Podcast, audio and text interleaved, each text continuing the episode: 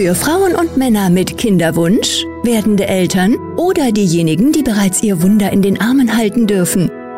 Hallo bei Eine runde Sache, dem Podcast der Folio-Familie. Wir möchten dir wertvolle Infos und Tipps zu den Themen Kinderwunsch, Schwangerschaft und Stillzeit mit auf den Weg geben. Dafür sprechen wir mit ausgewählten Expertinnen und Experten. Freu dich auf eine runde Sache.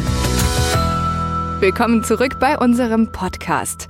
Immer mehr Menschen entscheiden sich, bewusster zu leben und stellen auch ihre Ernährung um. Eine große Gruppe nehmen dabei VegetarierInnen und VeganerInnen ein. Es wird zum Teil heiß diskutiert, ob der Körper bei diesen Ernährungsweisen generell ausreichend mit Vitaminen und Mikronährstoffen versorgt wird. Noch wichtiger ist dieses Thema wohl im Zusammenhang mit Kinderwunsch, Schwangerschaft und Stillzeit. Und genau darum soll es in der heutigen Podcast-Episode gehen.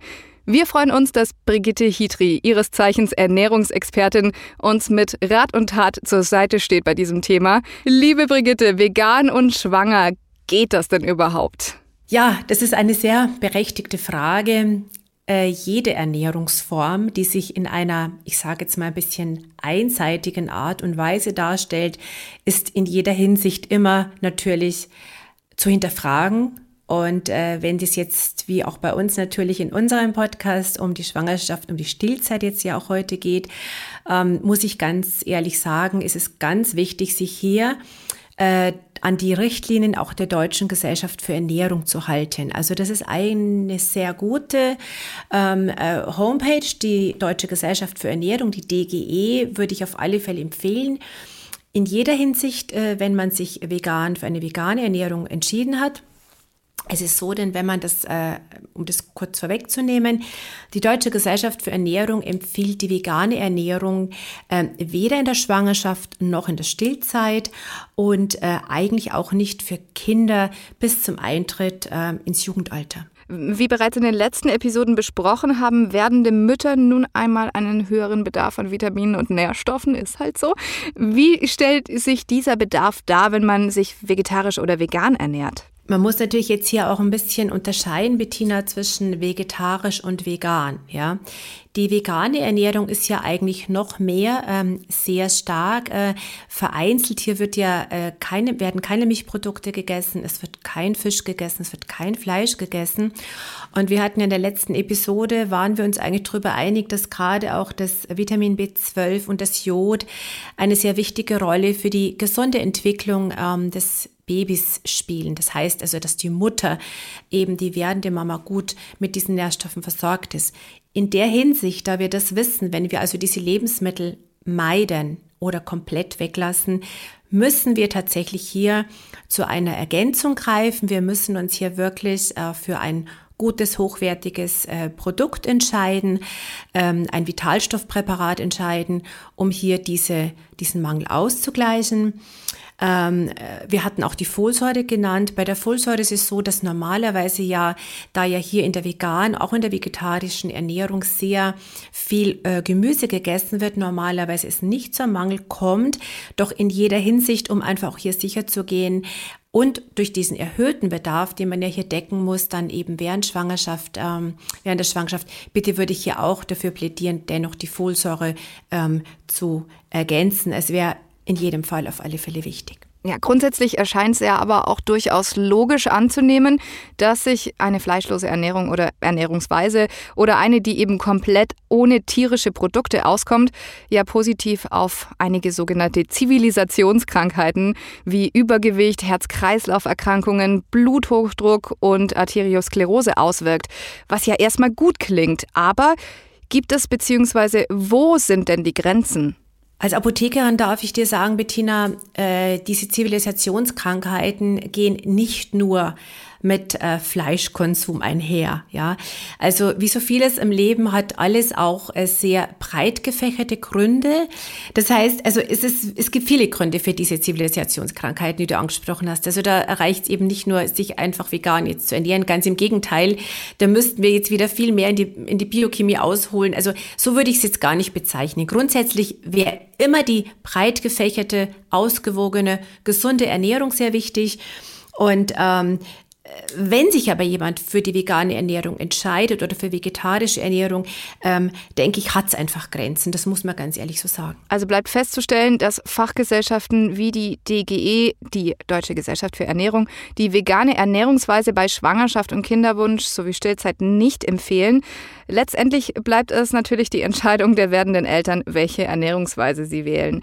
Man sollte sich aber wenn man sich für eine fleischlose Diät entscheidet, intensiv mit der Thematik auseinandersetzen und falls es noch Fragen, falls noch Fragen offen bleiben, sich dann auch Rat bei Ernährungsfachkräften einholen und die kritischen Nährstoffe regelmäßig ärztlich überwachen lassen, richtig? Ja, liebe Bettina, also das war für mich auch eigentlich schon so ein, ein sehr wichtiger Punkt. Äh, zum einen eben die Überlegung, was esse ich, wie ernähre ich mich, was, in diesen, was ist in diesen Lebensmitteln denn eigentlich vorhanden, ähm, welche Inhaltsstoffe, welche Nährstoffe habe ich. Und eben für die, in der Entscheidung der veganen Ernährung fehlt eindeutig das Vitamin B12, ja.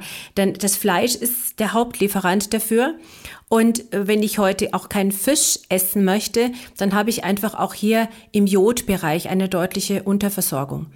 Deswegen ist es wichtig, dass man sich A nach der Deutschen Gesellschaft für Ernährung natürlich hier sehr gut orientieren kann zum Zweiten aber natürlich auch, wie du ganz richtig gesagt hast, auch bitte den ärztlichen Rat hier einzuholen. Es gibt in den Igel-Leistungen sehr wohl die Möglichkeit, beim Arzt sich bestimmte Parameter, eben jetzt hier auch das Vitamin B12, aber auch im Jod. Ähm, ich darf am Rande auch noch erwähnen, das Eisen, ähm, was ja auch in dieser Ernährungsform auch eine sehr wichtige Rolle spielt. Ähm, auch bitte das Vitamin D unter Umständen sich in jedem Fall bestimmen zu lassen. Es sind auch hier Ernährungsmediziner oft angezeigt, die natürlich dann auch breit gefächerte Unterstützung äh, geben können, wenn man eben äh, quasi schwanger ist. Also das finde ich eben auch sehr wichtig. Und es gibt eben auch, äh, ja klar, Ernährungsfachkräfte, es gibt wertvolle Bücher. Also ich denke, in der heutigen Zeit hat man da viele Möglichkeiten. Wichtig ist einfach, dass man hier eindeutig sich das bestimmen lässt, um einfach hier eine große Sicherheit ähm, für sich einfach auch als werdende Mama zu haben. Sinnvolle Nährstoffe gezielt einsetzen und zu einem fairen Preis-Leistungs-Verhältnis anbieten. Das ist die Devise der Folio-Familie. Die Mini-Tabletten im praktischen Klickspender versorgen dich und dein Baby vom Kinderwunsch über die Schwangerschaft bis zum Ende der Stillzeit mit den wichtigsten Nährstoffen, die ihr in diesen besonderen Phasen benötigt. Folio für eine optimale Entwicklung deines Babys von Anfang an. Liebe Brigitte, lass uns gerne noch mal näher dazu sprechen, worauf man achten muss, wenn ein Säugling vegan ernährt wird. Wie sind da deine Empfehlungen, die Dauer der Stillzeit betreffend? Denn das Ziel ist ja, den Säugling rundum gut versorgt zu wissen mit allen Nährstoffen, die es zum gesunden Wachstum braucht. Also grundsätzlich ist es auch hier wieder so, ähm, dass man natürlich auch Empfehlungen in der Stillzeit hat ähm, bezüglich der Deutschen Gesellschaft für Ernährung, aber natürlich auch die äh, Weltgesundheitsorganisation, die WHO, gibt hier natürlich auch entsprechende Daten kann man auch ähm, auf den Seiten übrigens lesen. Hier sind also sehr oft äh, häufig gestellte Fragen, werden hier sehr gut beantwortet. Äh, nichtsdestotrotz sollte man aber dennoch eigentlich beim Baby dann, äh, wenn man sich selbst als Mama äh, vegan ernährt, vegetarisch ernährt, am besten die Stillzeit auf zwei Jahre ausweiten. Das würde ich auf alle Fälle empfehlen, denn es gibt einfach nichts Gesünderes als die Muttermilch. Ähm, auch in der Hinsicht natürlich nährstoffmäßig. Also eine Muttermilch ist immer adäquat zusammengesetzt. Die Muttermilch hat sogar, wenn ich das sagen darf, hier auch ähm, die Wertigkeit, das ist manchmal auch sogar der Geschmack. Es ist oft ein bisschen auch der Geruch, der sich natürlich, wo sich Mama äh, und Baby schon eigentlich so ein bisschen auch während der Schwangerschaft drauf eingestellt haben.